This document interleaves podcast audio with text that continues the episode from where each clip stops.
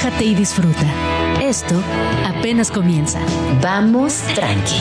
Con Gina Jaramillo en Radio Chilango.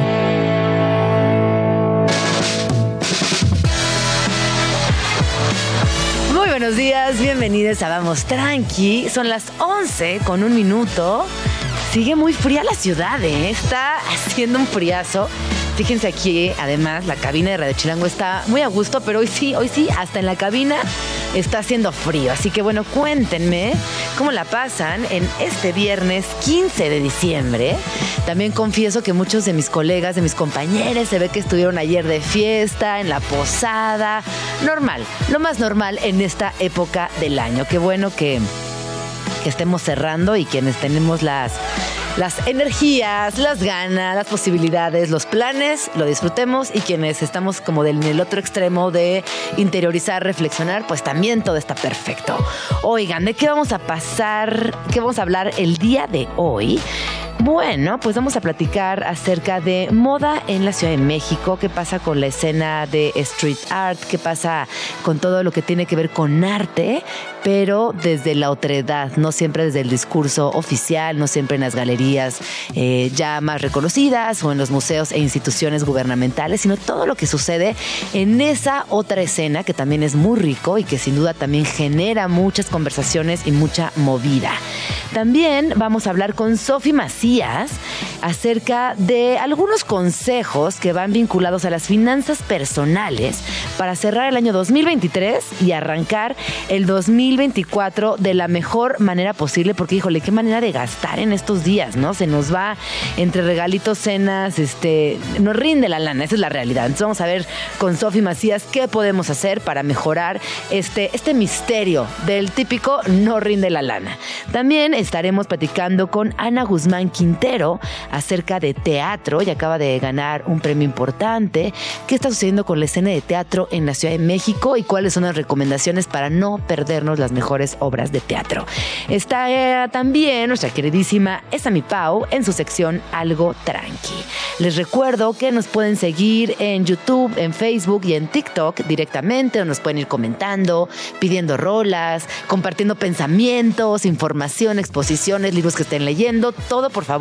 Estaremos más felices que nunca de leerles y también compartir sus comentarios arroba Jaramillo, arroba Radio Chilango. Y muy importante, recordarles el cierre parcial de la línea 9 del metro de la Ciudad de México desde el día 17 de diciembre y hasta mayo del 2024 estarán cerradas tres estaciones de la línea 9 del metro por obras de rehabilitación. Las estaciones son Ciudad Deportiva, Puebla y Pantitlán. Eh, estos cinco meses, eh, evidentemente este tramo tendrá pues algunas consecuencias, se pondrán al alcance otros, otros mecanismos eh, de transporte público para evitar en la medida de lo posible las los congestionamientos, los congestionamientos y así tener unos trayectos en la medida de lo posible muchísimo más tranquilos. Eh, también el tramo, el tramo disponible será de Velódromo a Tacubaya en ambos sentidos. Escríbenos en Twitter o Twitter o X o X o como le quieras llamar. Arroba Jim Jaramillo y arroba chilango.com. Uso el hashtag Vamos Tranqui. Siete minutos, 11 con siete minutos. Estamos aquí de regreso en Vamos Tranqui y estábamos repasando cuáles son los mejores lugares para ir a bailar en la Ciudad de México. Y pues hay varios. Sin duda, el Mickey Bar está en nuestros top 3, ¿no? Es como de nuestro top 3, Mickey Bar. Eh, por allá decían, ¿qué otro decían? pero el Pedro Infante es más after no, está, no, no vas ahí a bailar. Llegas ahí por consecuencias nocturnas. La noche te va orillando a llegar al Pedro Infante y Antro Juan. Bueno, cuéntenos en dónde, en dónde están bailando estas, estas posadas, dónde están este, pasando estos días, qué están haciendo. Me da muchísimo, muchísimo gusto, emoción, este, me da mucho amor también. recibir aquí en la cabina de Vamos Tranqui a César Ortega, que nos va a platicar acerca de streetwear. César Ortega eh, lleva muchos años en los medios de comunicación en la Ciudad de México, siempre marcando tendencia, ha dirigido eh, varios medios, ahorita nos va a platicar, y actualmente estás en... High Beast. Estoy eh, sí, llevando la, el, el desarrollo de la región de Latinoamérica en High Beast. Y han ido muy, va muy bien, ¿no? No sé, ustedes díganme. Ay, ustedes díganos, ustedes díganos. Oye, pero traes un tema que está increíble, que tiene que ver con ciudad, porque mucho de tu trabajo, si no es que el 90% de tu trabajo, César, tiene que ver con ciudad, ya sea desde el arte, eh, desde la construcción y deporte, por ejemplo, en el, en el skate, que llevas claro. años, Sí, sí.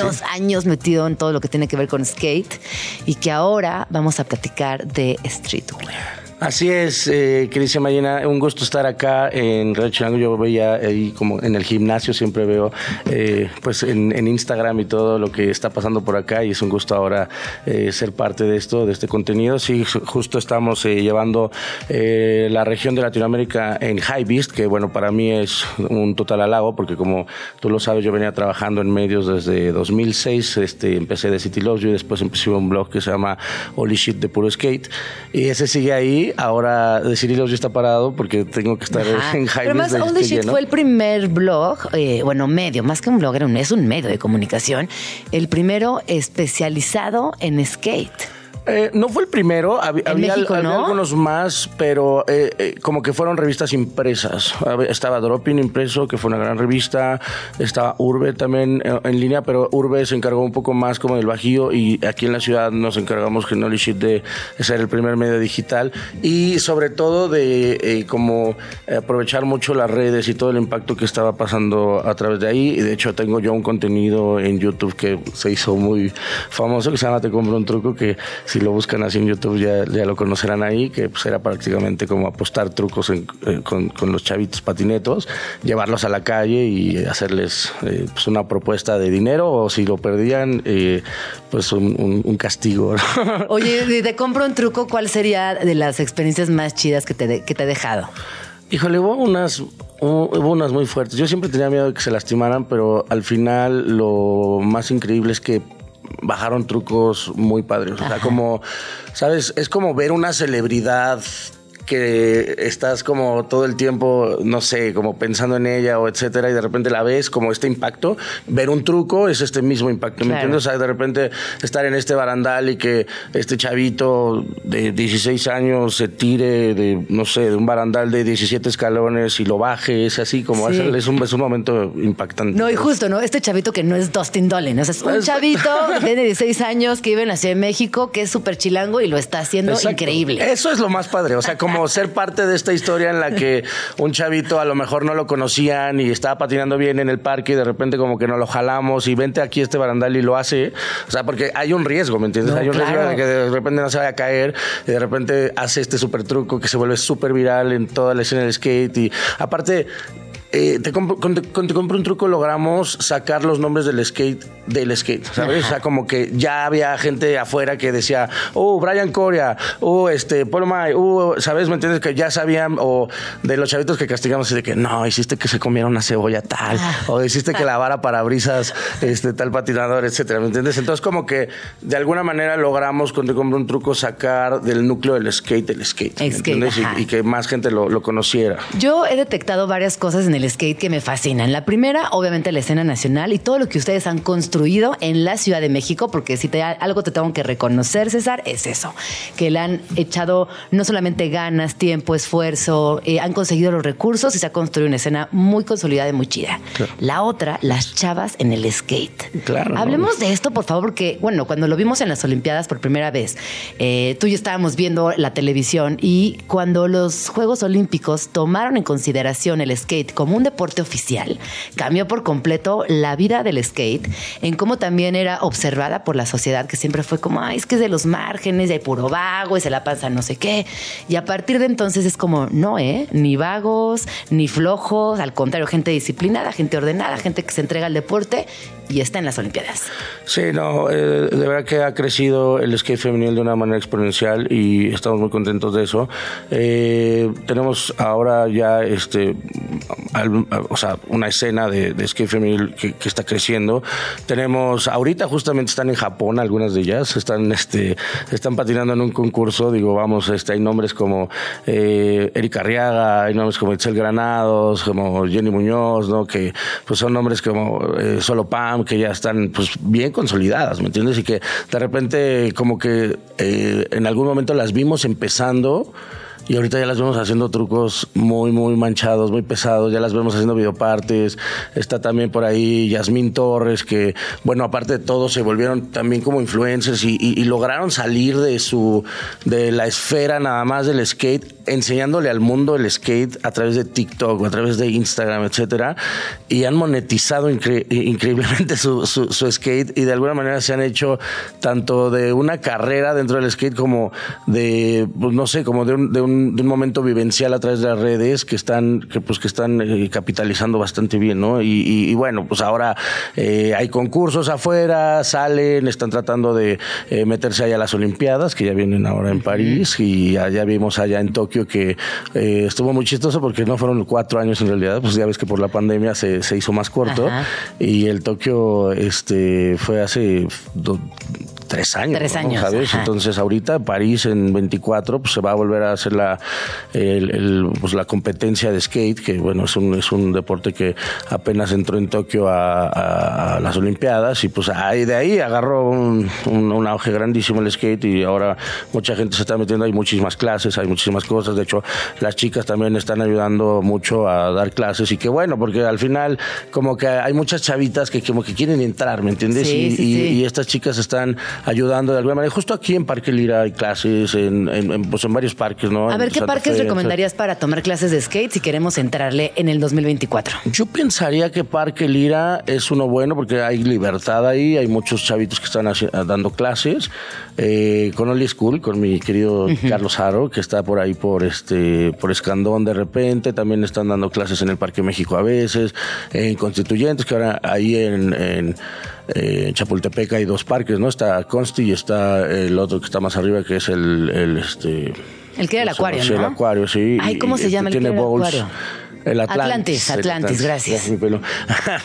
el Atlantis que tiene como más bowls, más transiciones y ahí, este, pues ahora sí que eh, se está aprendiendo otro vamos, otra, otra rama del skate que no estaba tan eh, evolucionada porque justamente no teníamos esa, pues como esas rampas, esas, esos parques, nada más teníamos Santa Fe, por ejemplo, y eh, digo, Santa Fe es un parque impresionantemente bueno, digo, tiene muchos lineamientos, pero es un parque increíble. Y también allá en, en este, el parque de Cuitláhuac, ¿no? En, en Iztapalapa, muy bueno también, ahí pueden este, meterse al skate park, tomar una clase y luego salirse al, al mercado de las torres, a la paca un rato, que está muy bueno. Y sí, un día, no conozco ese mercado, nada más lo veo en TikTok y cada vez me dan más ganas. ¿Me llevas un día? Hay una paca impresionante ahí y de hecho hay amigos nuestros que, que nos pueden dar un, muy, un muy buen tour por ahí. Perfecto, no se diga más. Así es. Y bueno, no, pues eh, sí, justo eh, yo creo que eh, pues a raíz de que están las clases, a raíz de que pues han crecido como el skate femenil, están, están como entrando más este, chicas, ¿no? Digo, en la escuela de mis hijos el skate ya es algo, ¿no? ¿Me entiendes? Claro. porque justamente está cerca de, pues, donde hay un Oli School, ¿no? Entonces eh, ya muchos van a fútbol y a skate. Y skate, claro, son como las dos grandes ramas deportivas de esta ciudad. Bueno, y ahora el cruce con la moda, que es realmente lo que vamos a platicar el día de hoy con esta introducción preciosa de skate, pero que tiene que ver que la moda y la ciudad están muy vibrantes y tú estás muy enterado de todo lo que está sucediendo, así que por favor, ponnos al día. Sí, pues justamente como es un poco mi trabajo, como eh, pues eh, no sé, como darle su, su, lugar a todo lo que está pasando aquí en Latinoamérica.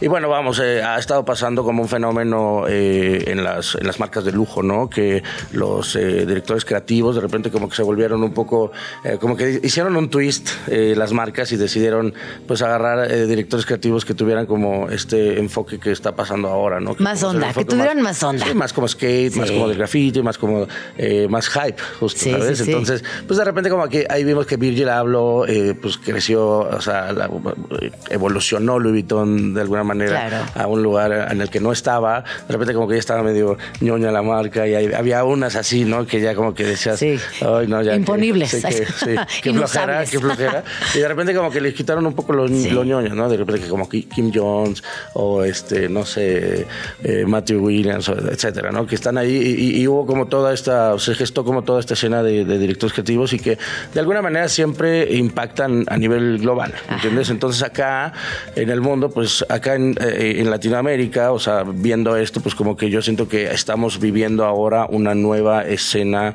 de moda, ¿no? Porque justo este, le brinqué del skate a la moda, pero les juro que estaba muy relacionado de alguna manera. de la mano, les juro que va de la mano. Ajá, pero fí- fíjate, eh, yo cuando empecé a decir el audio, pues veníamos de eh, como con una eh, escena de la moda bien padre, ¿me entiendes? Había un Fashion Week muy propositivo, Sí, sí, sí. estaba de que Marvin y Quetzal, Temores, este, había, eh, no sé, había mu- muchas, muchas marcas ahí. Ir a, un, ir a un Fashion Week era ver como bastantes cosas muy padres, pero que también como que traíamos como la, no sé, la, la no sé, la herencia de, de Alexander McQueen, de Rick Owens, etcétera, y como que todo eso permeó en, en- en las generaciones de, no sé, de los 2000 a los 2015, ¿no?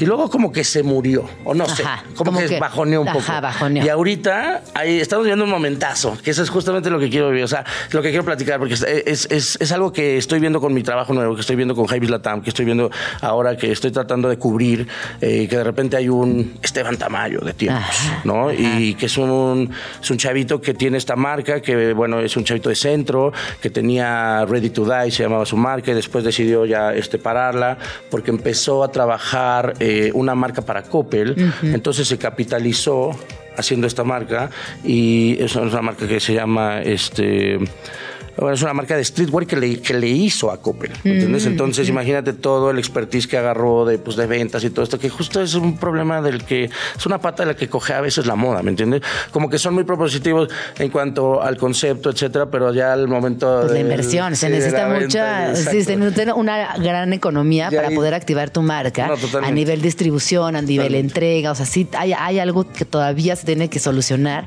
porque si no se queda en una escena muy pequeñita. Totalmente. Y de repente vemos. También, de este, que repente no son vemos a, suficientes. a- a alguien como Esteban, por ejemplo, que, bueno, Esteban, justo cuando vino Virgil a México, él tuvo la oportunidad, gracias al Festival Ceremonia, o el MXB, no me acuerdo, eh, Ajá, eh, ajá. primos hermanos, de, eh, de hospitalearlo en México, ¿sabes? O sea, él dijo, ah, viene Virgil de DJ. Ah. Yo lo Virgil voy a pasear. Sí, sí, sí, yo lo voy a pasear. Claro. Y luego algo pasó que no sé, se canceló, entonces Virgil pasó más días aquí, o no, estoy, a lo mejor estoy diciendo una mentira, o no me acuerdo, pero pasó como varios días aquí y lo llevó a todos lados, lo subió, lo bajó, y aparte hizo la, la- hizo la conexión. Claro, es que Entonces, no hay nada repente- más lindo que ir de viaje a algún lugar y que un local te diga, yo, vamos, te paseo, vamos a salir, vamos a dar el rol, yo te enseño mi ciudad. Chilango, ¿no? Ajá, lo mejor que te puede pasar. Entonces, esa marca es la de Esteban. ¿Cuál La otra? de Esteban, y Esteban justo ab- abrió ahorita en Copenhague una, una flagship, que eso es Ah. increíble, deberían de irla a conocer. Si ahora en Navidad están viajando para México, para la ciudad, vayan a, a- a ver, a visitar tiempos que está en eh, Copenhague 27, según yo. Eh, pero si no, buscan. Tiempo Shop en Instagram y ahí la van a encontrar. También está el caso de Liberal Youth Ministry, que son estos eh, eh, dudes de Guadalajara, que son, eh, bueno, es Antonio, que este, pues, gracias al Internet justamente, ahora yo creo que pasaba el, el tema de que, ay, quiero estar en Fashion Week en México, quiero, quiero hacer esto, quiero, y de repente como que se, se te- se te cerraban las puertas y ya decías, pues, ¿qué voy a hacer, no? Y qué pasa con estos chavitos que gracias al Internet pues, se brincaron la barda. Sí. Dijeron, bueno, pues si no voy a estar aquí, o si no me están abriendo la puerta aquí, o si no puedo vender en esta tienda, pues voy a ver qué pasa en Japón, o voy a ver qué pasa en Europa. Y tocaron la puerta de Comme de Garçons. Y es que se las abren. Y les abrieron la puerta. Entonces la marca eh, protegida por Reiko Bakubo en México de Comme de Garçons, que se llama Liberal Youth Ministry, que es una marca eh, impecable, hermosa, eh, que aparte de todo, Antonio, aparte de hacer como unas colecciones padrísimas, presentó presentó en París el año pasado una cosa que eh, dio la vuelta al mundo y aparte de todo está muy padre porque tiene de alguna manera no, no el apoyo, pero tiene como eh, pues la conexión con las chivas. Entonces hizo estos jerseys de las chivas como, eh, pues como vintage, Ah. que los llevó a París. Entonces imagínate que se, de repente como estos jerseys en ahorita en, una, en un tiempo en el que estamos viviendo como el blockcore, que es como una tendencia de las más importantes ahorita, que es como esto de que ponerte el jersey de Me fútbol, encanta. unos jeans me fascina. y unos samba. Me urgía que pasara el Barbie Core. Me lo- ya me urgía. Sí, sí, sí. Entonces, como en, en- o sea, como que aprovechó bastante el blockcore eh, Antonio desde el principio. Digamos que es como pionero, o sea, como que él lo puso un poco, fíjate. ¿sabes? Y bueno, sí, sí, todas, claro. ¿no? sí, Sí, sí. sí. ¿Saben qué? Ay, ya, el, lunes, el lunes me ven. Exacto, exacto. Toda había. Y entonces, este, pues nada, o sea, ellos eh, pues tocaron la puerta de, de, de y al final, bueno, de Dover Street Market, que es la, la tienda, Ajá. donde eh, pues les abrieron la puerta, que es la tienda que eh, comercializa Garçons, todas las marcas de Garçons y las marcas, eh, digamos, que están protegidas o son parte de o de- están dentro de Garçons, ¿no?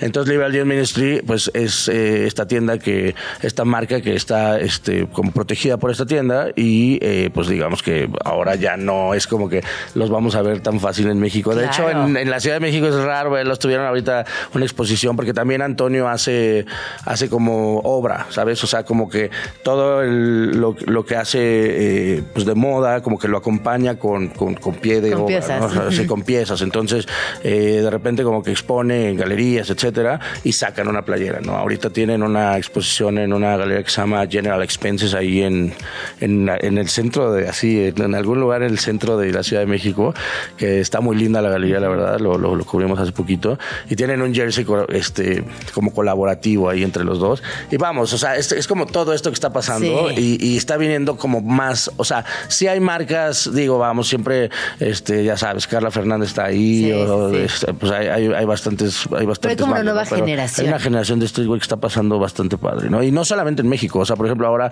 me tocó cubrir un poco en Colombia y etcétera, y también en Colombia se lo están tomando súper en serio. Que ya era momento, ¿no? Qué bueno también salir de, de esta idea de que en Latinoamérica no y Claro. hacer cosas muy lindas. Bueno, si tuvieras que definir con tres palabras el streetwear en la Ciudad de México, ¿qué dirías? Yo pensaría que eh, es... Eh, ¿Qué pregunta, amiga? Bueno, piénsalo y regresando del corte me respondes. Vamos al corte. Estás escuchando Vamos Tranqui con Gina Jaramillo en Radio Chilango. Son las 11 con 29 minutos y nos acaban de sintonizar, les cuento que está conmigo aquí en la cabina César Ortega y estamos platicando acerca de la Ciudad de México. Ya hablamos de skate, ya hablamos de streetwear y nos quedamos con el pendiente de que me definieras en tres palabras cómo consideras que está la escena del streetwear en la Ciudad de México. Pues yo creo que es eh, arriesgada, eh, o sea, vamos, eh, arriesgada en muchos eh, aspectos, en- pero sobre todo el, el- el- el tema en el que más me gusta que son arriesgados es que, este, como te digo, se, se brincaron la barda, ya no están esperando a que eh, lo reciban aquí en México bien, sino que pues, ya como que se van al mundo. La ¿no? Sí. rompieron. Sí, o sea, Sí. muy patriótico también diría yo, porque justamente la están rompiendo allá Ajá, afuera, o sea, ajá. se está eh, sabiendo del nombre de México allá afuera gracias a toda esta gente. Y digo, y no se está sabiendo del nombre de México con cosas como clichés, ¿me entiendes? Sino con mucha propuesta. Y muy propositiva. Claro. No, y está bueno también entender que cambió el ecosistema de comunicar la moda. Totalmente. Ya no estamos en los medios tradicionales, ya no estamos en ese lugar que durante años teníamos que esperar meses para ver Claro. qué venía. Sí, sí. Y que sucede en la Ciudad de México es de aplaudirse y en el mundo está increíble. Sí, totalmente. No, al medio ya son ellos mismos haciendo sus redes, sus comunicaciones a través de sus eh, Instagrams, TikTok, Claro. su página. Oye, hablemos de la fiesta, porque es muy importante también en la Ciudad de México este aspecto. Y en este programa nos gusta mucho la fiesta. ¿Qué, qué has visto últimamente? ¿A dónde has ido a bailar? ¿Qué nos recomiendas, César? Justamente, fíjate, ese es un fenómeno que está pasando que este la gente que viene de afuera, yo ahorita como que recibo a mucha gente de, Sí. de la empresa que, que- porque México está de moda. Ah, sí, Latinoamérica sí. está de moda. Es como que "Ay, yo quiero ir y quiero ver y quiero que me lleves a, eh, a todos los restaurantes que salen en todas las Yo revistas. ya acabo de ver bla, que Azulín. Azulín sacó el libro de Ajá, de City. Dije, ah, sí. no, bueno, ya, ahora sí. Ya, ahora sí. Ya. Sí, sí, sí, no. Entonces, digo, estamos completamente, eh, como yo diría que bastante en tendencia desde hace como unos años. Digo, en el 2018, según yo, eh, el New York Times eh, dijo que la Ciudad de México era el place to visit, ¿no? Y desde ahí se puso, pues, grandísimo los restaurantes, o sea, es como, no sé, nombres de Elena Regadas, etcétera, ya son como worldwide, ¿me entiendes? Entonces, me dice, o sea, la gente que viene me dice, a ver, sí, o sea, como que sí restaurantes, sí, como que muchos lugares, pero ¿dónde está la fiesta? ¿No? Y justo estaba cerrado el Mickey cuando estaba pasando eso, porque yo siempre llevo al Mickey a todo. mundo. Sí, sí, Así sí. como, a ver, ¿quieres conocer México? ¿Quieres conocer la- el nightlife? Vamos al Ven. Mickey. Sí, o vamos al Juan, o va, ¿no? Sí. Y de repente como que sí, también lo que me quedé, eh, eh, es lo que está pasando, ¿no? Como que ahora es como que no hay el lugar, o sea, como en los 90, así que no, vamos a la Boom, o vamos al Chita, o vamos no, a... no existe. Sí, ajá, o sea, o, o vamos al Lemon Roy, que, que era el place to be, ¿me entiendes? Ahorita es como eh, las fiestas itinerantes, ¿me entiendes? Ahorita está que de que Bresh, o de que algo bien, o de que Ext, por ejemplo, o el maleanteo, o el perreo millennial, o el goteo, ¿me entiendes? Que pasan en, en cierto momento de la vida, en cierto lugar, ¿me Sí, no, como en, que- fechas random, en lugares no Exacto. específicos y que tienes que estar investigando Que- esa misma noche, exacto. oye, ¿dónde toca hoy? Sí, sí, y ahí te van pasando. Y aparte no te pasan la, dirección. la dirección, este, algunos. O sea, por ejemplo, Extra es así que te pasa la dirección el mismo día. El mismo ¿Me día. entiendes? Así, como ya compraste el boleto, ah, bueno, ahí te va la dirección. Sí. Porque no quieren que se atasque. Sí. Y de repente llegas y dices, sí estará lleno. Llegas a una bodega en- eh, así en, en, en Atlalilco, eh, atascada de gente en la que eh, Sí. tienes un stage de techno y tienes un stage al lado de reggaetón. Y entonces están llenos los dos. eh, está, está increíble. Está verdad es que increíble la padre, noche en la Ciudad de increíble. México. Están pasando cosas muy, muy buenas.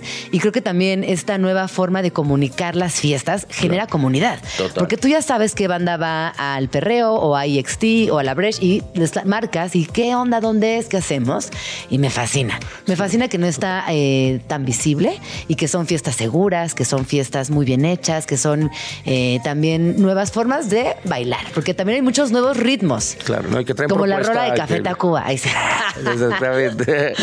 Sí, no, sí. Café Tacuba, que, que, que bien, ¿no? Ahorita con este con Trópico, Con ¿no? Que se Trópico. presentaron ahí. Y que donaron todo. Que donaron todo, Sí. qué lindos, la verdad. Un shout out a Café Tacuba. Una, una bandota de la Ciudad de México. ¿Qué estás escuchando ahorita, César?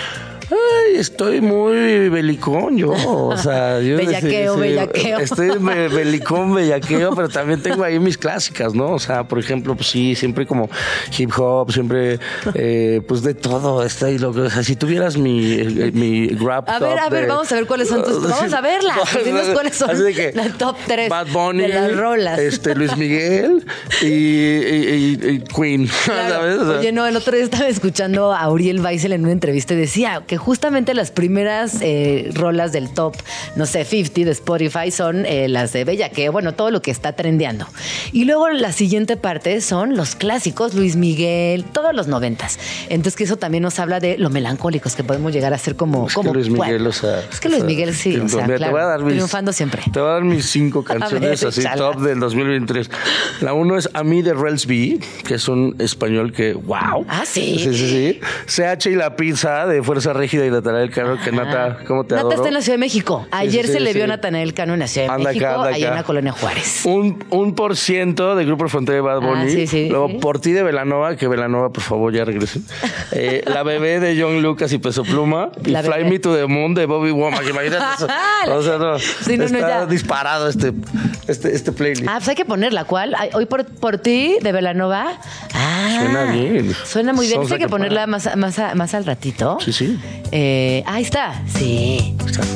Me- es buenaza para bailar, para gritar, para recordar. Para recordar. Para recordar. No la sé, creo. Y que mi corazón siente por ti. Karaoke, se convirtió en karaoke.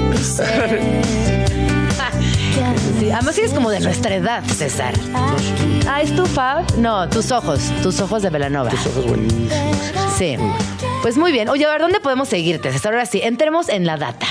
Eh, personal, estoy como Benny Loves You con doble N y Y.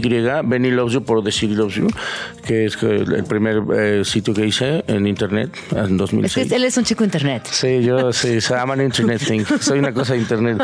De hecho, sí, estábamos platicando el otro día que creo que eh, The City Loves You vendió el primer ad en un blog en México en la historia, ¿sabes? Entonces, eh, imagínense qué viejo estoy. No, es que eres muy joven. güey.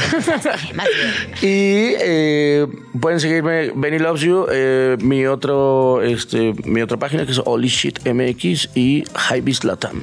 ¿Y qué con qué rola nos vamos? Con esta rola que tú escogiste, ¿eh? Ah, sí, ah, vamos con Shoop.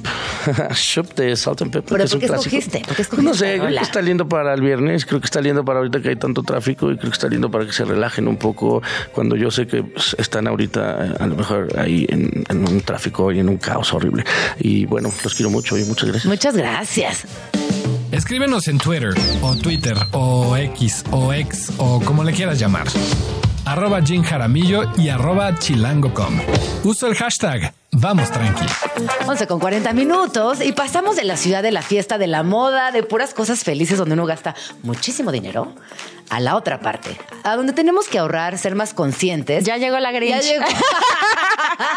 no, y pasarla bien, pero siempre tomando en cuenta el ahorrito. Claro. Bienvenida, Sofi, ¿cómo estás? Muy bien, muy feliz de que podamos platicar de nuevo por acá. Vámonos tranqui. La verdad es que vámonos tranqui, pero con los gastos. Ay, güey, es muy difícil. Sofía Macías es especialista de educación financiera y autora de la saga Pequeño Cerdo Capitalista, Finanzas Personales para Hippies, Yuppies y Bohemios, Inversiones y Agenda de Retos Financieros, publicada en México, España e Italia. Ay, me encanta este proyecto. Muy internacionales. Ay, me encanta platicar contigo porque me, siempre aprendo algo. Entonces, ¿qué hacemos con nuestro cierre, cierre de año? ¿Cómo lo evaluamos?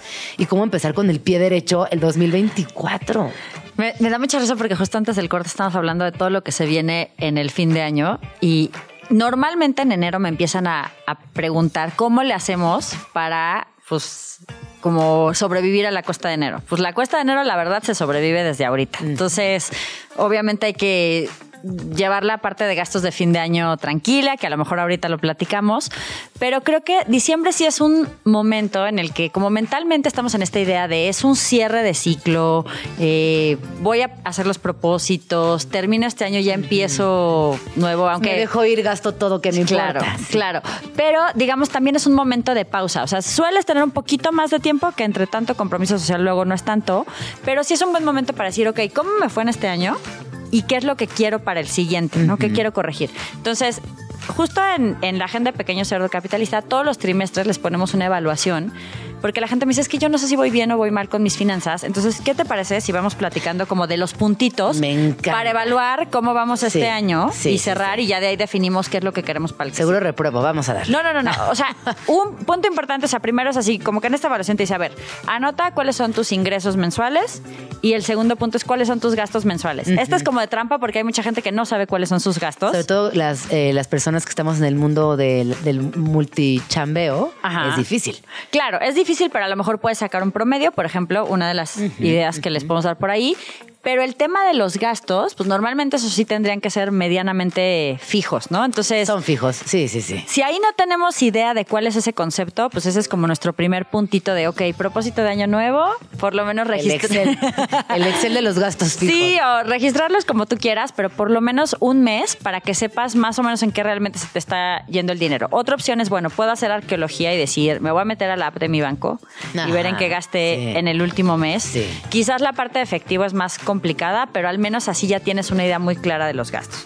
Luego de ahí, ¿qué sería? Es el, la cantidad o porcentaje de mis ingresos que normalmente ahorro. ¿no? O sea, puede ser el promedio de los últimos tres meses como para tener una idea de, ok, estaba ahorrando, no sé, eh, 3 mil pesos o mil pesos o 500 o estaba ahorrando el 10% o el 1%, lo que fuera, pero tener claro cuándo estás ahorrando. Luego de ahí, ¿cuál es el porcentaje de mis ingresos que estoy destinando a deudas? Ah, claro, eso es importante, porque sí, eh, la, la hipoteca, pagar el coche, los seguros de universidad, los seguros de gastos médicos mayores, pues todo eso. Las cosas que tengo a meses sin intereses. Sí. Y el ideal, aquí el indicador ideal sería que sea más o menos máximo el 30% de tus ingresos. Si tienes hipoteca, sí se puede subir hasta el 40%, porque pues obviamente Sí. es un Es gasto un importante, que es una in- una inversión patrimonial, etcétera, etcétera. Pero ahí te vas dando cuenta que si está más arriba del, del 30 o 40, pues a lo mejor es el tipo de cosas que tendría que tratar de corregir para el próximo ¿Tarjetas de año. crédito recomiendas? O sea, yo creo que al final, si las usas como financiamiento de Ajá. corto plazo, es decir, si todo lo que firmas eh, de un corte a otro lo liquidas completo, lo pagas completo en tu fecha de pago, entonces está muy bien porque incluso si tienes una compra importante y te sabes bien tu fecha de corte y tu fecha de pago, como tienes... eh, la- si la haces justo después del corte, tienes 30 días hasta que acaba, digamos, el, el periodo de gasto y luego 20 días más para pagarlo. Entonces, si eres muy ordenado, ordenada, tienes 49 días, o si eres Godín, pues tienes tres quincenas para pagar algo que compraste justo después de tu corte, ¿no? O sea, entonces, compras grandes, pues, te puedes organizar y dices, oye, pues voy a, a comprarla con la tarjeta, pero voy separando el dinero y ya cuando llega la fecha lo liquido completamente.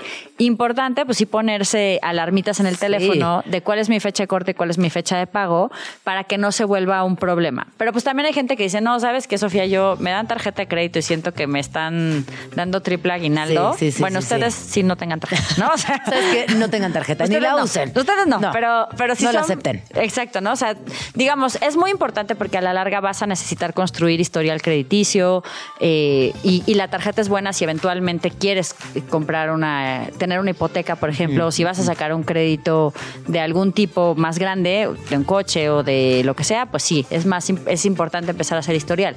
Pero eh, también pues uno tiene que conocer sus limitaciones. Si es mucho Sí, más grande la, tentación, Sí, pues hay sí, que tener sí, sí, cuidado. Sí, sí, de acuerdo. Ahora, eh, sí sería importante ver si tenías deudas al inicio del año. De todas las que tenías, ¿cómo vas? ¿Qué tanto has pagado? ¿Qué tanto se ha quedado rezagado? Etcétera, etcétera, ¿no? Y, y ya, ya fuimos a la parte como más truculenta. Ajá. Ahora vamos a la parte un poco más feliz, que es el avance que hemos tenido con los proyectos que teníamos en general en el año. Yo le recomiendo mucho a las personas que cuando inicia el año, en lugar de 12 propósitos, tengamos tres metas efectivas. Es decir, donde claramente tenemos qué quiero, cuánto cuesta, cuándo lo quiero lograr Ajá, y qué hábitos voy a cambiar en mis finanzas para llegar a esto. Y entonces, pues si te pusiste esas tres metas, pues, ¿cómo vas con ellas? O las metas que te hayas puesto, si las ibas a cumplir en un año o si decías, oye, la mitad la cumplo este año, pues ¿qué tanto avanzaste con eso?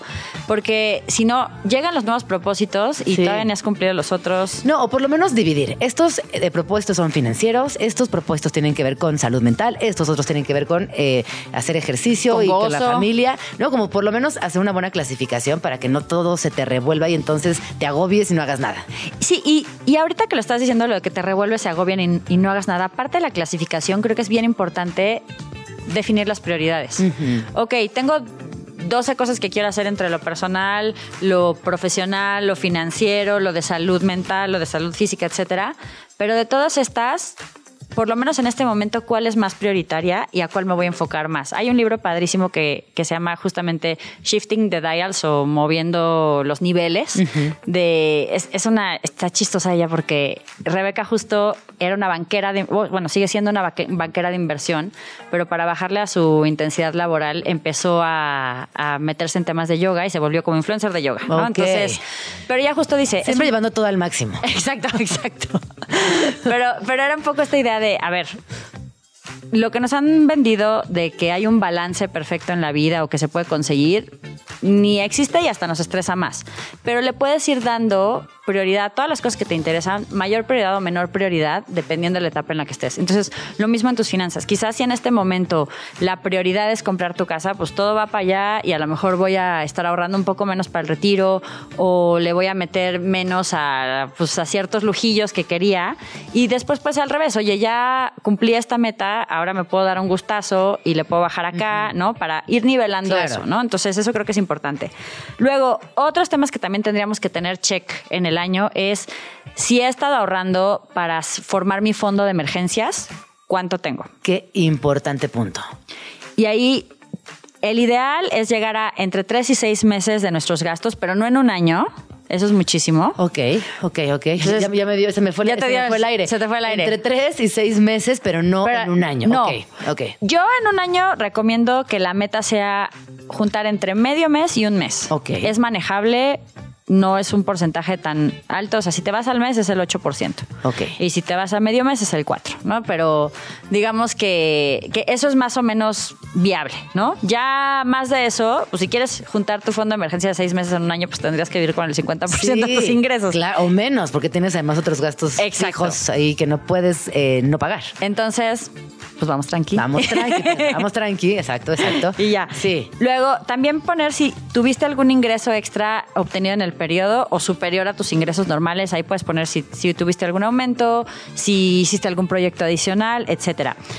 Si eh, estás invirtiendo, pues más o menos cuánto ganaste en, en este año. ¿no? En este año la verdad es que las tasas han estado muy altas y a veces no sabemos ni cuánto nos están dando, si tienes un fondo de inversión o si tienes dinero en el banco. ¿qué piensas de la cripto? Fíjate que eso está bien interesante. Justo en la mañana estaba leyendo ahorita que pues este año ha estado, se ha ido recuperando, pero ha estado, como siempre, son súper volátiles, ¿no? Son inversiones de alto riesgo, hay que tener cierto perfil, cierto estómago, o solamente probar con una cantidad de lana pequeña. Pero justo estaba leyendo en Cointelegraph que para el año que entra, para 2024, creen que va a ser un muy buen año para Bitcoin porque vienen varios eventos. Viene el tema del halving, que Bitcoin pues funciona en una red, la famosa blockchain. El blockchain, y para que blockchain funcione, necesitan tener un montón de mineros que son gente con su computadora, eh, Sí, sí, digamos, dando poder de procesamiento a esa red para ver si las transacciones, para poder validar las transacciones. Entonces, la recompensa que les dan cuando hacen esta autentificación de, de transacciones, el año que viene se va a reducir a la mitad. Ese es el famoso halving. Y, eh, y como también cada vez están ya llegando más rápido al límite de los 21 millones de Bitcoin que va a haber, y encima están habiendo nuevos instrumentos de inversión para Bitcoin como eh, fondos indizados como los ETFs. Y hay más interés en Bitcoin, pues por ahí la predicción, que obviamente a veces se cumplen y a veces no, es que Bitcoin puede regresar a sus máximos históricos o incluso superarlos. Wow. Entonces, para quienes andan ahí medio cachando tendencias, no vayan a poner absolutamente todo su dinero Ajá, en por Bitcoin, favor. por favor, por Dios santo. Pero eh, si, si, si siguen criptomonedas, pues esto puede llegar a ser bastante interesante. Oye, y ahorita que estamos en el, en el oráculo Macías, así, a- aprovechando. Yo repito lo que leo, ¿eh? Aprovechando. No me no eh, reclamen. También eh, hay muchos temas que tienen que ver con inflación, sobre todo en Latinoamérica, porque políticamente se va a mover mucho el Claro. Territorio. ¿Qué onda? ¿Qué has pensado? ¿Qué has leído? ¿Cómo, cómo ves la Mira, cosa? los pronósticos es que veníamos de una inflación tan alta Ajá. que eh, va bajando y se espera que para ya junio más o menos baje, baje, baje, baje. Yo sé que para México en particular es un contexto raro porque son elecciones y ahorita hablamos un poquito de qué es lo que, lo que esto puede llegar a, a implicar en temas económicos, pero... eh, va a ir bajando y esto qué va a hacer que también las tasas de interés, lo que nos estaban pagando por nuestras inversiones en instrumentos como CETES, como pagares bancarios, como fondos de deuda, etcétera, van a ir también eh, bajando. Y ahorita que no sé, estamos viendo mucho en CETES las tasas están entre 10 y cachito y arriba de 11% anual y están saliendo muchas sociedades financieras populares con tasas que te pagan 15% anual, incluso con el dinero a la vista. Estas tasas no van a volver. O sea, de aquí a- aprovechen para invertir de aquí a en, en cosas como más de más seguras porque estos instrumentos se consideran más seguros de aquí a junio porque ya después de junio pues bye, van a empezar a bajar. Dios. Pero Ajá. también es por eso, porque como también se espera que baje la inflación alrededor del mundo, pues también digamos que Estados Unidos, que es como a quien seguimos todo el mundo, va a bajar sus tasas de interés, las de México también van a bajar. Buena noticia para quienes quieren contratar eh, a lo mejor créditos o, o cosas por el estilo, pero pues para los inversionistas, este, este año dorado que tuvimos y estos siguientes meses dorados, Ya fue. Ya, pues, ya va a ser. Entonces apúrense porque como que Porque tienen unos, tienen unos días. Sí, se tarda un poco en bajar Ajá, el ajá. tema, ¿no? Pero a lo mejor eh, 2025 ya, pues estas tasas ya no van a estar, pero ni en estos niveles ni, ni de chiste, ¿no? Entonces, inflación en teoría se va a controlar. eh, a ver, ¿qué significa que se controla la inflación? Que ya no van a seguir subiendo tan rápido los precios, pero tampoco bajan. Que esa es como la, Sí, la tristeza, ¿no? O sea, se, se mantienen en donde estaban. Estás escuchando Vamos Tranqui con Gina Jaramillo en Radio Chilango. Son las 11 con 56 minutos. Ya estamos muy cerquita del mediodía, pero damos por inaugurada eh, el inicio de la segunda hora de Vamos Tranqui el día de hoy. Les recuerdo que estamos completamente en vivo hoy, viernes 15 de diciembre del 2023, aquí en la cabina de Vamos Tranqui en Radio Chilango. Y nos pueden escuchar en el 105.3 de su FM o bien vía streaming en prácticamente todas nuestras redes. También nos pueden pasar a visitar. Eh, muchas gracias a la gente que nos ha mandado regalitos de Navidad. Casi todos, no, más bien todos han sido comidita. Así que muchas gracias por consentirnos. Estamos muy, muy agradecidos. Oigan, antes de irnos al corte, estábamos platicando con Sofía Macías, quien es especialista en educación financiera y autora de la saga Pequeño Cerdo Capitalista, acerca de las implicaciones que tendrán las elecciones de nuestro país en nuestras finanzas personales. Cuéntanos, Sofía, ¿qué has pensado de esto? Bueno, tradicionalmente las elecciones es un momento en el que el primer semestre del año entre las campañas y todo eso se gasta un montón. Pues hay gente que también tiene más, digo, lamentablemente también se gasta un montón de nuestros recursos, o sea, Desafortunadamente. se gasta nuestro dinero que pagamos con los impuestos, ¿no? Pero, pero hay mucha derrama, hay más trabajo, entonces el primer semestre del año va a ser muy movido seguramente, va a haber mucha chamba, va a haber muchas cosas, entonces Positivo. positivo, digamos. Ya, el- ¿qué es lo que puede pasar? Y eso es lo que algunos analistas de repente, eh, no creo que pase tanto este año porque pues sí se espera mucha continuidad, pero... Pero lo que ven es, puede haber, está muy, muy, muy apreciado el peso mexicano, o sea, el dólar está muy barato, y sí puede haber, por el tema de electoral, pues que se mueva un poco, ¿no? Entonces, tipo de cambio sí puede empezar a ponerse muy caro, pero ahorita con los niveles que habíamos visto en otros años, pues está, digamos, bastante Sorpresivamente bien. sorpresivamente bien, ¿no? Entonces, va a haber como mucho crecimiento en la primera mitad del año. La segunda es la que suele ser más flojona, ¿no? Entonces, aprovechen la primera mitad del año Y ahorren, para, hacer, para ¿no? ahorrar, para si quieren lanzar proyectos, pues sacar más cosas de proyectos, todo lo que puedan. Y la segunda es la que tiende a ser un poquito más flojona. Entonces, ¿en qué afectan las elecciones? En estas dos cosas. En la parte de, de crecimiento, empleo, cuánta lana hay disponible.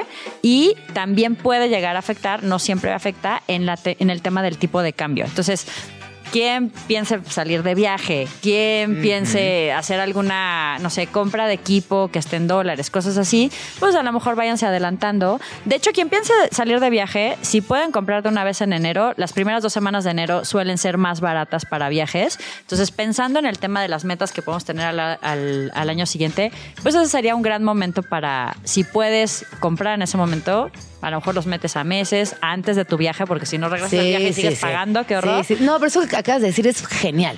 Aprovechar la cuesta de enero, programar esos viajes y que sea una meta. Toda la familia viaja en julio, de tal a tal día. Y ya sabemos que en esa fecha tenemos que pedir vacaciones en la chamba, que están, eh, es pleno verano, así que no hay primarias, no hay secundarias, no hay escuelas, y ponernos ese objetivo y que no nos agarren las prisas.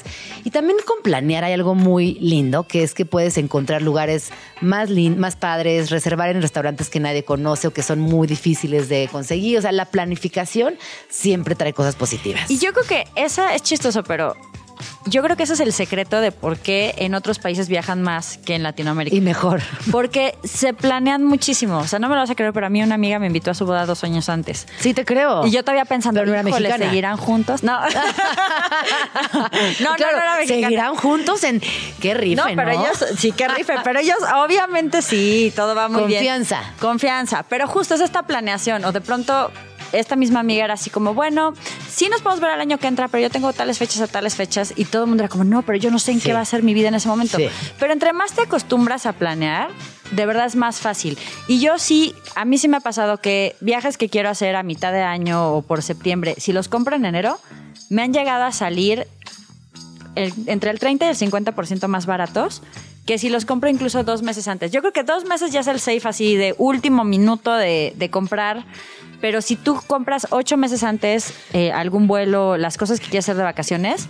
No, y mentalmente negociar. llegas como muy satisfecha a tu vacación, que te salió en un gran precio, que, ¿no? que lo planeaste. Siento que también cambia mucho la energía a llegar híjole, es que este viaje me va a salir, me está costando, cuando regrese tengo que pagar tantos meses, eso me pasa, ta, ta, ta, por el tiempo. Entonces yo creo que también personalmente la satisfacción que te da planear vale la pena. Exacto. Justo en, en Pequeño Cerdo Capitalista teníamos un reto y se los sugerimos a quien lo quiera hacer que sea viajero de irte al viaje de tus sueños prepagado, ¿no? Entonces que te eches a lo mejor seis meses o un año ahorrando, planeando, buscando las cosas para que cuando te vayas ya no tengas que gastar un solo centavo. Se vale usar meses sin intereses, pero que el viaje esté pagado antes de irte. Se vale... Me encanta. Sí, justo. Y ¿Y la ¿Cuál es el viaje de tus sueños, Sofi? Híjole, ahorita acabo de regresar del de Argentina porque tenía muchísimas ganas de conocer el? Ateneo, la biblioteca está la, pre- la la librería, la preciosa. librería preciosísima. pero todavía tengo en mi lista, sí, Vietnam es el que sigue. Ese es el viaje de tus sueños. El que sigue, sí. Yo, yo como que cada dos años hago uno, un viaje de mis sueños. Prepagado y lo disfrutas al cien- y al lo 100 disfruto mil al 100. por ciento. Pero sí es un tema, a veces creemos que es un tema de tener muchos ingresos, pero a veces es más un tema de organizarse bien y de planearlo con tiempo. Y creo que es muy chistoso porque culturalmente en Latinoamérica sí tenemos una perspectiva futura más corta que en muchos otros países, ¿no? Entonces nos cuesta mucho trabajo ponernos metas, a veces ni siquiera tres meses, a seis meses o lo Es que sea, tenemos ¿no? la cultura de vive el presente. Ajá, lo bailado nadie me lo quita. Lo bailado nadie me lo quita. Entonces tan arraigada está esa idea que implica, y que no, más bien que impacta directamente en nuestras vidas, en nuestras familias, en nuestros planes y en nuestras finanzas. Claro, y justo creo que un gran cambio, un, un- una vuelta de tuerca que le podemos dar para que el próximo año, las principales que podemos hacer para que el próximo año realmente sea un próspero año nuevo, es definir estas dos, tres metas que realmente nos parezcan algo que nos morimos por la- de ganas de hacer o que hemos venido postergando. Quizás puede ser el viaje, pero para otras personas puede ser, oye, no sabes que yo lo que quiero es eh, poder salirme de mi casa e independizarme. Bueno, ¿eso realmente cuánto cuesta? O sea, porque mucha gente se sale de su casa, no está viviendo o con los papás, o simplemente dice, ya no quiero vivir con roomies, quiero vivir yo Sí, sí, sí, solita, sí. solito. Y, y eso cuánto costaría en un presupuesto, eso también puede ser una meta para el año siguiente. O no, ¿sabes qué? Yo me quiero, no sé, aventar esta certificación que me va a ayudar cañón en mi trabajo o que me va a ayudar a montar el negocio que siempre había querido montar. Bueno, pues si le ponemos plazos, si le ponemos fechas, si lo, si lo metemos en un, en un presupuesto, si realmente decimos, oye, pues cada quincena o cada mes voy a ahorrar esta cantidad para poder llegar a este objetivo, ya no se vuelve el propósito de año nuevo que andas arrastrando un año y otro año y otro año y otro año, ¿no? Entonces, Se vuelven el objetivo del año. Claro, y se vuelve algo que sí cumples, una meta, ¿no? O sea, hay una diferencia muy grande entre sí. un propósito y una meta efectiva. Y creo que esa es, que el propósito es algo como que, ay, me voy a proponer hacerlo. Y hasta como que cuando escucho propósito siento que es como que un paso atrás de apenas. Ajá. Suena como un poquito de ficción. Ajá. Claro, tienes toda la razón. O apenas, o sea, como cuando te vas despertando y apenas vas a dar el paso, pero cuando ya lo pones como una meta, le pones fecha, cambia la cosa. Y hay un, hay un estudio que a mí me fascina, es una, una postdoctora psicóloga que se llama Gail Matthews de la Universidad Dominicana en Estados Unidos. Ella agarró un grupo de personas y eh, durante cuatro semanas tenían que cumplir la meta- una meta que se pusieran, ¿no? Y eh, al primer grupo le dijo, tú solo piensa tu meta. Al segundo grupo fue, escríbela. El tercer grupo fue, bueno, todo eso Ajá, más lista ajá. de tareas. Y el último grupo era, además, cuéntaselo a alguien y vele comentando tus avances. Ah. Este sistema como de rendición Sí, de cuentas. sí, sí, Así sí. como cuando vas al nutriólogo y te pesan, pues tu mejor amiga, tu pareja, quien sea, pero que comparta este seguimiento de tu meta. Bueno, la diferencia entre el grupo que nada más pensó su meta y el último fue abismal, porque los que solo tenían el propósito o meta, solo el 35% de la gente cumplió su objetivo. Ajá. Y de las, los que hicieron todo esto y encima la compartieron, o sea, los que la escribieron, Sí. hicieron la lista de tareas y la compartieron con alguien, el 70% Ay, cumplió el objetivo. que yo comparto mis, a mis proyectos, pero no estoy diciendo que sea la señora complemetas porque sé, pero jamás, pero sí me gusta mucho rebotar mis proyectos. O sea, como que pienso en el rebotar, oye, puedes leer esto, echarle un ojito, ¿qué piensas? Eh, y sí, además se vuelve el proceso creativo, esa curva creativa se vuelve muchísimo más emocionante cuando la vas compartiendo. Y esto que acabas de decir, que funciona para el proceso creativo, para el proceso emprendedor y para el proceso de metas financieras, si se lo cuentas a las personas correctas o personas que te pueden aportar algo, normalmente o crecen tu idea o te ayudan a generar atajos. Totalmente. Justo con Mari Carmen Obregón, que es la autora de Efecto Wow, The Charm Factor y Serendipity, y justo estábamos platicando, o sea, ella siempre habla como de los compañeros de sueños, ¿no? Los Ajá. ella les llama dream buddies porque es muy pocha, ¿no? Pero Ajá. los compañeros de sueños y de cómo cuando tú tienes una persona, o sea, obviamente tienes que cuidarte de la otra especie que son los ponchabalones, o sea, si tú quieres emprender un proyecto, pues no se lo cuentes a tu amigo super godín que te va a decir, "Uy, no, es muy riesgoso, vas a Sí, perder toda la sí, lana." sí, no, cuéntaselo a alguien que pues medianamente tenga algo de iniciativa, Claro, ¿no? claro, claro. Pero, pero digamos, si se lo cuentas a una persona que te puede aportar algo, a veces te da ideas para que sea mucho más sencillo hacer esa meta, o a lo mejor hasta te dice, te ayudo con tal, o Sí. yo te presento a tal, Sí. tal. Entonces,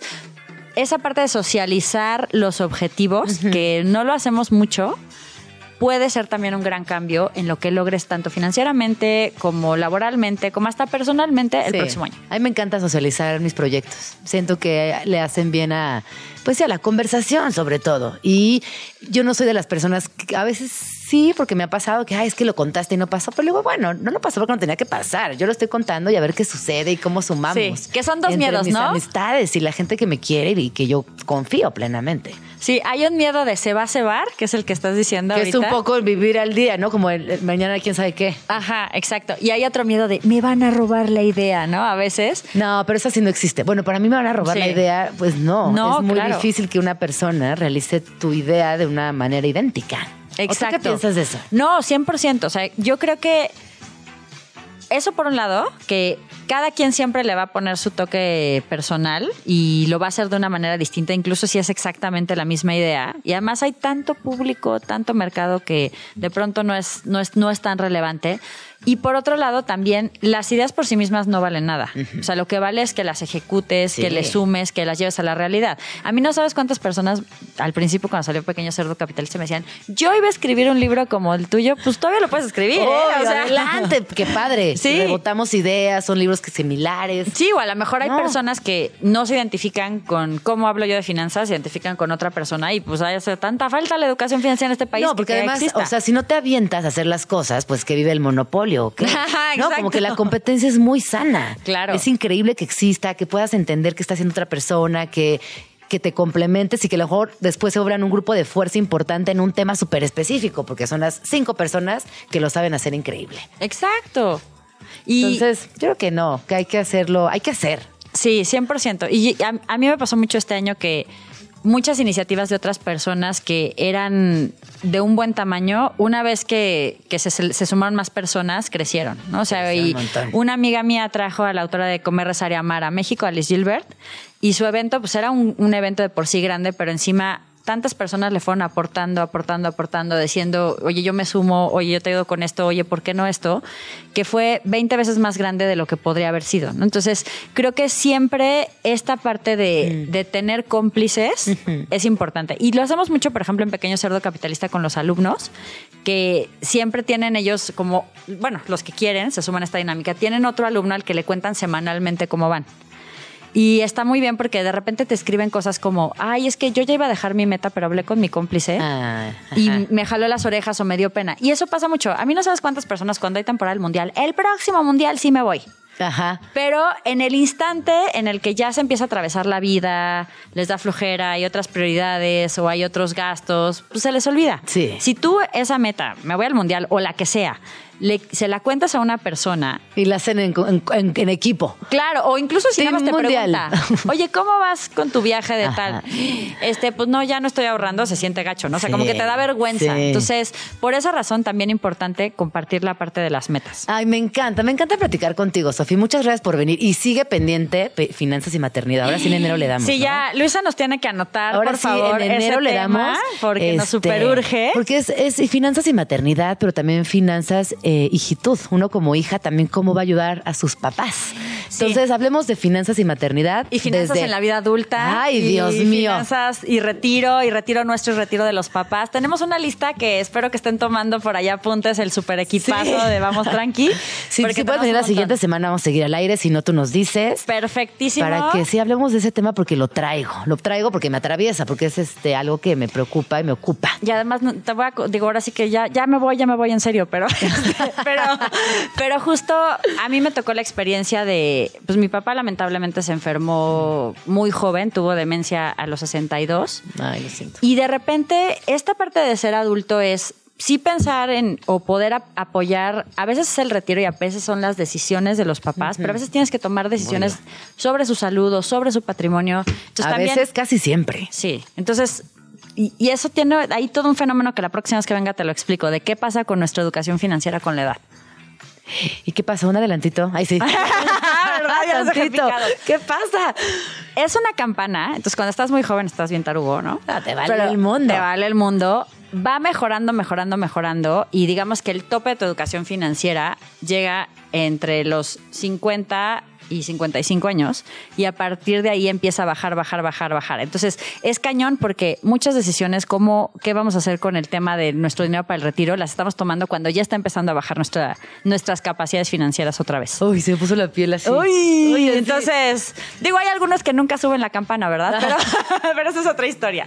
Pero bueno, lo platicaremos ya a detalle. Me urge ese tema, ese detalle. Muchísimas gracias por venir, Sofía. Ahorita nos dices, nos corroboras si viene la semana que viene o ya en enero. Claro que sí. Eh, y- Te quiero, gracias por compartir Les- todo tu, todo tu, tu saber, todo tu, tu conocimiento. Oigan, y para que les dure el, el regañito, ahí échenle ojo a la Agenda de Retos Financieros 2024, la, la evaluación que les estaba contando. Se la estoy compartiendo Justo ahorita en nuestras ahí, redes. Véanla, por favor.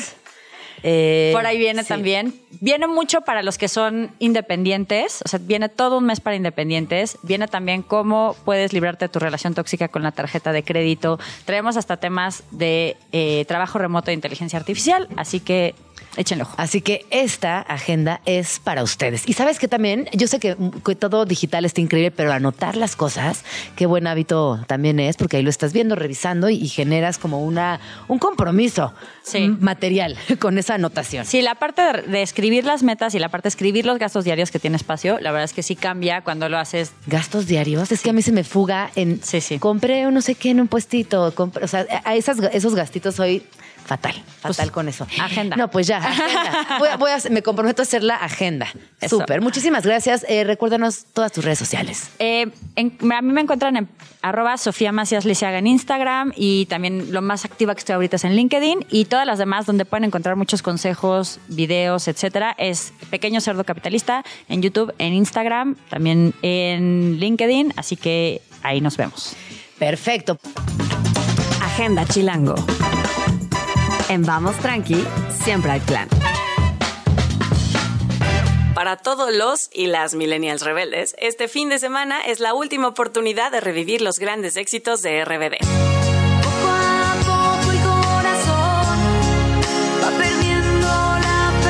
Para todos los y las millennials rebeldes, este fin de semana es la última oportunidad de revivir los grandes éxitos de RBD.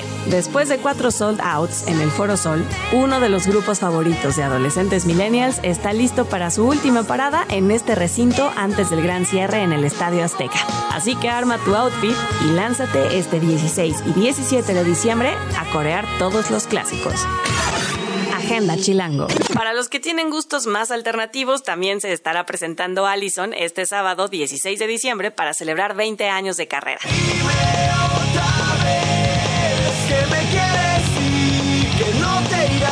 Al Palacio de los Deportes a revivir tu adolescencia oscura con éxitos como Memorama, Frágil y Baby Please, entre otras. Disfruta de una experiencia única ya que el escenario será en formato 360 grados para que puedas disfrutarlo desde cualquier ángulo. Puedes encontrar boletos en las taquillas del Palacio de los Deportes. Agenda Chilango. Llega el Festival Mitotl con su sexta edición llena de vida, color y mucho folclore. Una de las misiones principales de este festival es dar a conocer las diferentes visiones artísticas de las agrupaciones de folclore afiliadas a la red de danza Más Tlatuani. En esta presentación podrás disfrutar de jarabes, sones y danzas representativas de cada estado, así como del espléndido colorido de sus indumentarias. Date una vuelta este domingo 17 de diciembre por el Museo de Arte Popular y disfruta de un espectáculo lleno de historia y tradición. El show comienza a mediodía, pero te recomendamos llegar con anticipación ya que la entrada es libre y el cupo es limitado. Agenda Chilango de Santa Run. Prepara tus tenis y tu gorrito de Santa Claus para un evento ideal para ir con la familia. Habrá desde caminatas de un kilómetro hasta carreras de 5 y 10 kilómetros. Eso sí, es obligatorio correr con traje y gorrito. Por lo que aunque no participes en la carrera, seguro es un gran plan salir a presenciarla en compañía de tu familia y lomitos. La carrera partirá del Parque La Mexicana en Santa Fe este domingo 17 de diciembre a las 7 de la mañana. Presentado por Agenda Chilango, los mejores planes de la ciudad en un solo lugar. Para más información, visita chilango.com diagonal agenda.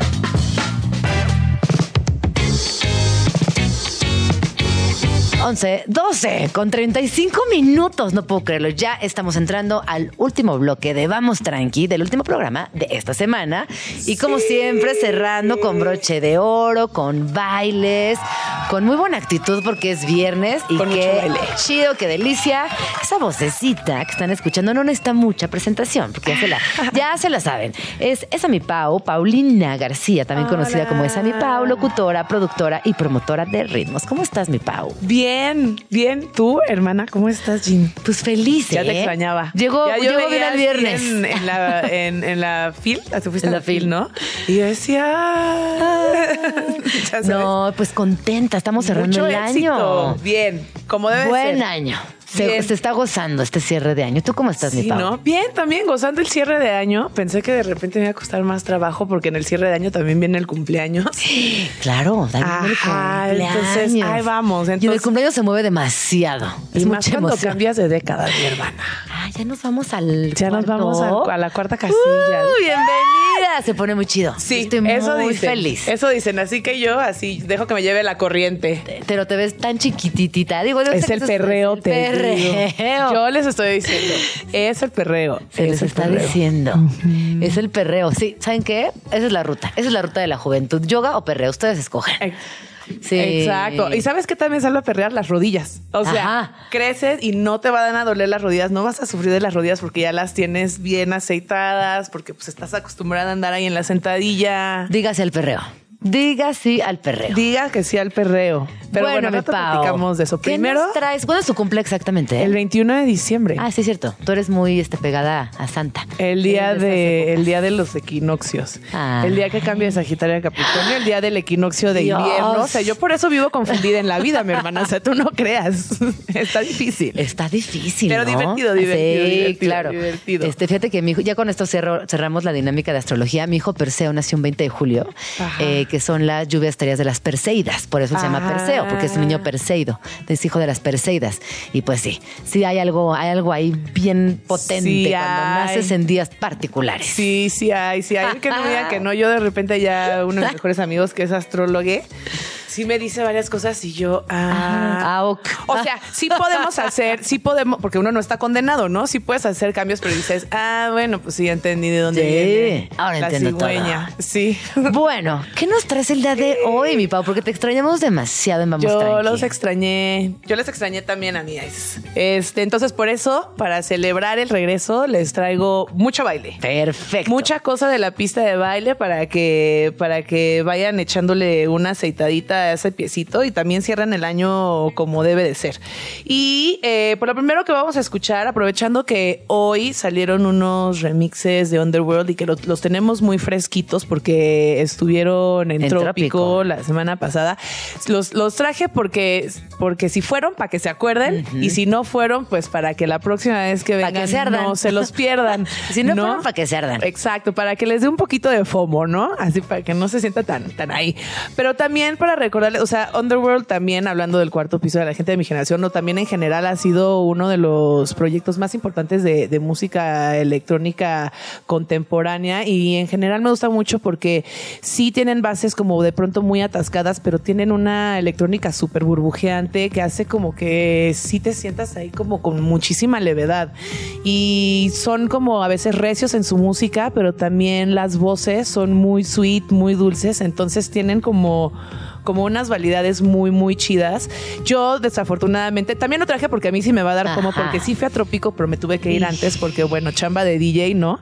Entonces no los pude ver y estuve viendo videos y yo decía, Ay, sí, sí, sí, sí. Ya sabes. Sí dio fomo. A mí me pasó idéntico. Sí dio fomo. Aprovechando que, pues no sabemos, o sea, entre están en que, entre que sí disco, no disco, pero sí están sacando mucha música nueva. están te moviendo, digo, ajá. Hace un par de semanas sacaron esta canción que vamos a escuchar, que se llama Denver Luna, y este viernes sacaron unos remixes que también duran muchísimo, porque ya sabes que a la larga una se acostumbra y claramente los de Underworld también les gusta, les gustan las canciones de harta duración Extenderse. extenderse y expandirse por el universo para que ustedes se expandan con ellos, ¿no? Entonces, este, pues justo para que regresen a los perfiles musicales de Underworld, les den follow, escuchen todo lo que no han escuchado en el año, si se les pasaron lanzamientos, aprovechen que ya van a estar de vacaciones y vamos a escuchar esta que se llama Denver Luna. Padrísima para empezar a bailar.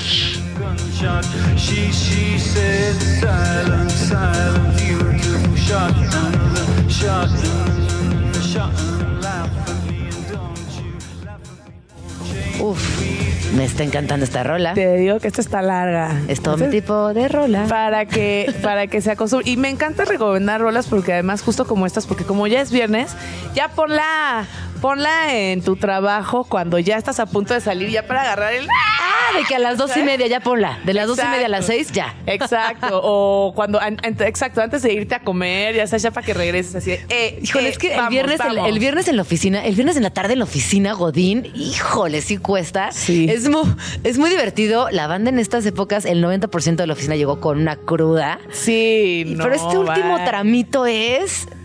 Fuerte. El último coletazo. Fuerte. Aquí, aquí tenemos vari- Aquí varias que se sufriendo. identifican. Sí, Sí, sí, no. sí. Yo justo fui a tocar a una posada de, de una agencia en martes y ayer estaban así. Yo, ¿qué onda? ¿Cómo están? No, pues medio dañados, ya sabes. Ah, sí, así sí. que a mí es, esta canción es para todos ustedes. Si, si fueron a la posada, si no, si están crudos, si ya están artes también. O sea, pongan esta canción y ya, mira, así para arriba. Exacto. ¿Con qué nos vamos? Arriba. La que sigue, la verdad es que la traje mucho pensando en ti. No, esta, esta chica me la encontré hace no mucho, haciendo un, un repaso también de, de lo que se me había pasado en el año, porque también yo siempre estoy muy al pendiente de la música, pero a veces estando tan absorbida en el reggaetón, pues como que hay muchas cosas que se me pasan. Y creo que esto fue uno de los lanzamientos más padres del año. Ella es una chica latina que vive, vive en Nueva York, creo, eh, y se llama Sofía Cortisis. Ella edita en una de mis, en uno de mis sellos favoritos de música electrónica que se llama Ninja Tune. Ninja Tune eh, tiene muchísima también electrónica entre dubstep, electrónica como muy asimétrica, electrónica muy deconstruida. eh, tiene cosas como Code 9 y siempre están como proponiendo sonidos muy, muy chidos dentro de la música electrónica. Y ella sacó un álbum este año que se llama Madres. Ah. Eh, dentro de, la, de la- eh, la electrónica burbujeante, me gusta mucho las mujeres y las productoras de música. Me gusta mucho las mujeres de, y productoras de música electrónica porque esto no es un tema de, ay, sí, los hombres De así, género, las mujeres ajá. así, pero siento que justo las mujeres a la hora de producir tenemos una cosa como muy sweet, Mm, una cosa inherente de- del lado femenino que ella lo hace muy evidente justo en a lo largo de todo este disco. Tiene por ahí un, un sampleo de eh, en otra canción de la de Última Estación Esperanza, Ajá. ¿no? De Me gustas tú, ta, ta, de, De Manu Chao. Chao, pero esta me gusta, esta canción me gusta mucho porque dentro del, del álbum que se llama Madres, esta como que siempre me acuerdo mucho de mi mamá de si te portas bien, si te portas bonito, pues así se llama la rola. Si te portas bonito, ella es Sofía Cortisis, les recomiendo mucho este disco y también esta rolita. Vamos a escucharla.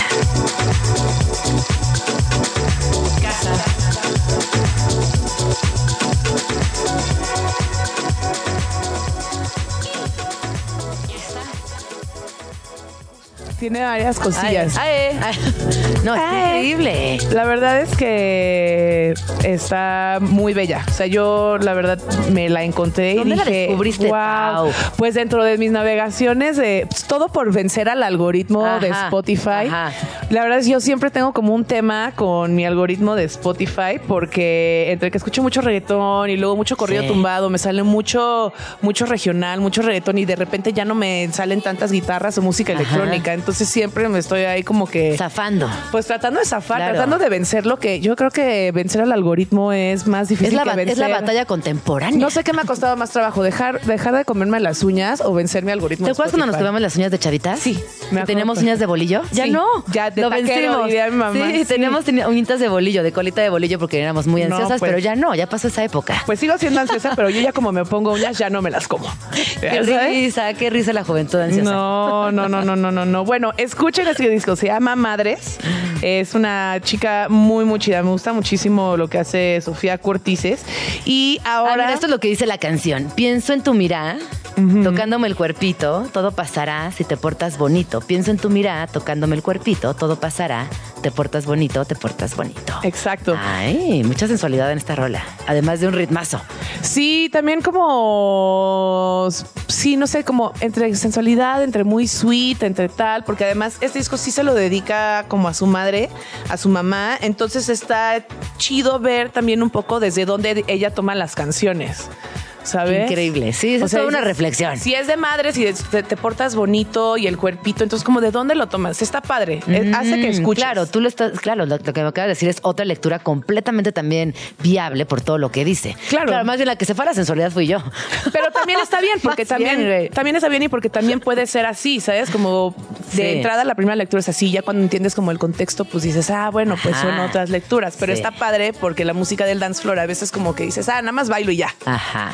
Y entonces, pues sí hay Pero luego en el dance floor llegan unas reflexionzasas también. Dices, no. Sí, clara. Me acaba de caer el 20 de esta rola. 100%. Uno tiene que bailar pensando, amiga. Eso- eso- Exacto. besos a Zaratustra Vázquez hasta el cielo, que siempre decía eso. Hay que bailar Hay que pensando. bailar pensando.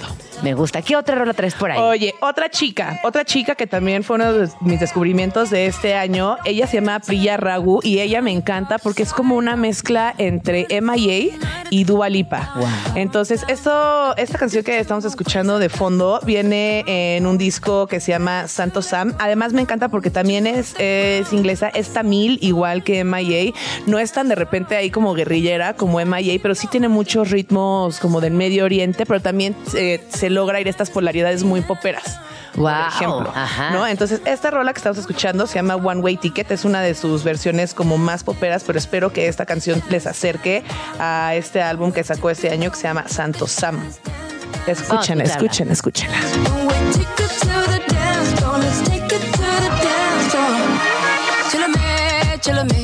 No rules, we are renegades. In a fade, one option. Let's move like nobody's watching. The chance to Wow, ¿Verdad que sí? Baile y baile. Sí se parece a Dualipa. Sí. Mucho. Está cerquita de 100%, Dualipa. Pero luego escuchas la canción que sigue este disco y trae unas percusiones muy a la MIA en su disco como como muy este muy del Medio Oriente, ¿sabes? O sea, está muy interesante la mezcla y, y me encanta porque es un punto medio que no se siente forzado. Ajá. Y ella tiene un flow súper padre. Tiene una voz muy linda. estoy hablando de ella, no sé por qué se me puso la piel de gallina. O sea, para que vean que sí se siente. Sí se siente. Sí se siente. Le estoy, yo ya la estoy buscando aquí también Brilla en redes. se llama. Eh, sí, me fascina. Es más conocida Ragu, ¿sí? Sí, sí, Guau, ah, ella es suiza, Ella es cantautora suiza. suiza. Ajá, pero de origen tamil. MIA también, ella vive, o sea, ella nació en Sri Lanka, su papá es tamil, que son Sí, estos grupos sí, como sí. de, de choque, de, o sea, de mucha protesta, por ejemplo. No, ajá, Y se van se fueron refugiados, este, justo por el tema de su background. Obviamente muchas familias se van refugiadas Claro, a muchas claro. partes de Europa. Este. Y bueno, Qué interesante traen un este background proyecto. muy chido y ella justo te digo es como un punto muy medio entre entre estos sonidos como de su origen de su contexto y el pop que lo absorbe súper bien Qué lindo el pop. ¿Te gusta el pop? mucho Sí. mucho yo no estoy peleada con ningún ritmo Ajá. o sea hay ritmos que no me gustan tanto por ejemplo el metal no me gusta pero pues o sea sí uno tiene que reconocer porque es importante Ajá, ajá. sabes entonces ahí sí me gusta mucho el pop sobre todo cuando descubro pop que digo ah, Ah. chica, Sí, chica. Hablando de pop y ahora de pop electrónico, ahora les traje muchas chicas, ahora les traje muchas Gracias, mujeres. nos gusta. Ya, nos gusta este, mucho esta selección. Generalmente trato de traer como algo balanceado, pero ahora sí como que ahí. Ajá, O sea, así cayó, que así cayó. Así la sentí y esta, esta, esta canción también me gusta mucho. Este disco salió en septiembre, también estaba haciendo como una reflexión de justo todo lo que me perdí y me parece importante también que se escuche en el álbum de Romy. Romy es la vocalista de DXX. Ella tiene un álbum que se llama Mid Air. Y eh, justamente la canción que estamos escuchando es el último track de este disco que se llama She's on My Mind. Me gusta mucho porque trae como mucho la influencia de la electrónica de DXX y de Jamie XX, pero con esta cosa muy sweet de- y muy tímida dentro de su voz. Que, que- que es como muy característica de Romy, pero que se te pega, ¿sabes? Como que entre que la melancolía, la, la- la dulzura, el- esta cosa como este, este queerness y esta ambigüedad hace que como que siempre te quedes mucho pegado a Romy. Me choca haberme lo perdido a su lanzamiento, pero bueno. Pero nunca es tarde. Nunca Nunca, es tarde. tarde. y vamos a escucharla para también adoptarla. Exacto, she's on my mind.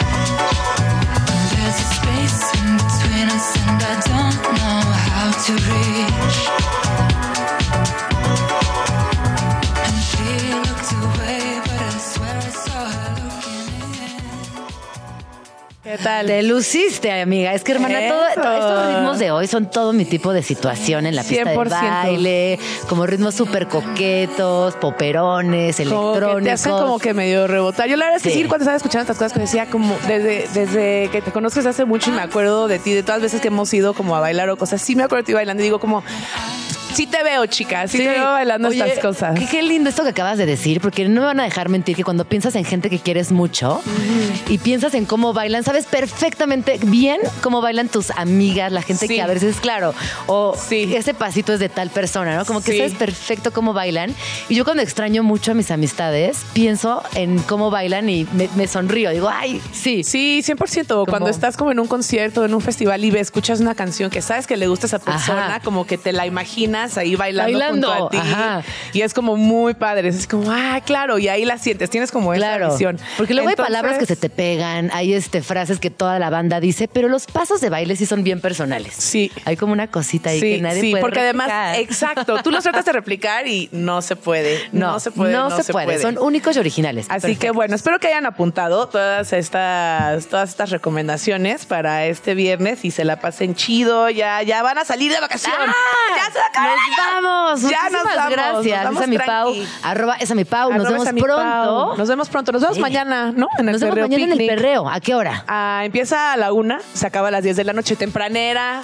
Tempranera para que vayan sus azulitos, vayan a aceitar sus rodillas para las, Vamos. para las festividades. Amigas, yo les digo. Vamos. Sí, sí, sí me lanzo. Sí. Es que ese tipo de plan que me fascina, que termina a las 10 de la noche, me parece correctísimo. Amiga, estamos en edad. Uh, hasta el lunes. Gracias.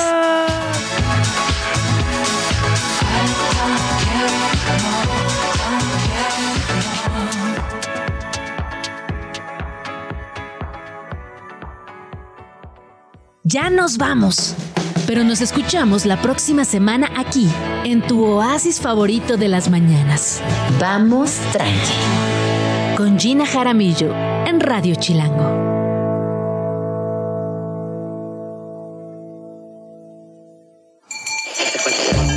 Radio Chilango, la radio que... Viene, viene, ¿eh?